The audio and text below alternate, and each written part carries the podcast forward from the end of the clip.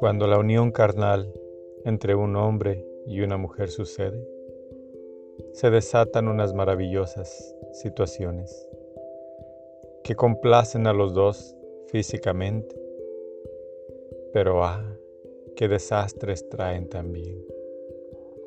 Esa plenitud de gozo que tuvieron en un instante, si no fue bendecida y unida por Dios, ahora tienen tormentos en su cabeza vivirán en un infierno.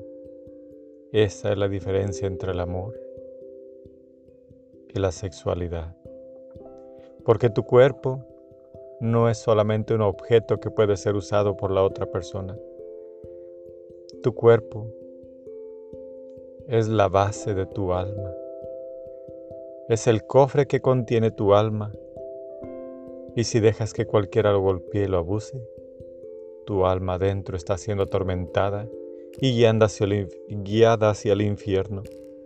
Tienes que capacitar y poner ese cofre a lo seguro donde puedas, si no lo puedes.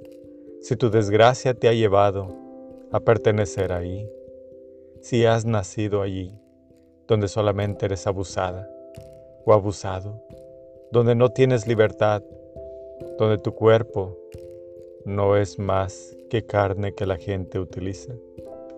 ¿Sabes? Consagra tu alma a Dios. Que hagan con tu cuerpo lo que deseen, pero que tu alma se mantenga pura. Alaba a Dios sobre todas las cosas, porque tu cuerpo estará podrido, pero tu alma pura llegará a Dios. Y esa pureza de tu alma un día recobrará tu cuerpo puro y sin mancha y todas aquellas personas que lo mancharon, que lo pudrieron anteriormente, terminarán en el infierno, porque hicieron daño a algo puro. Amén.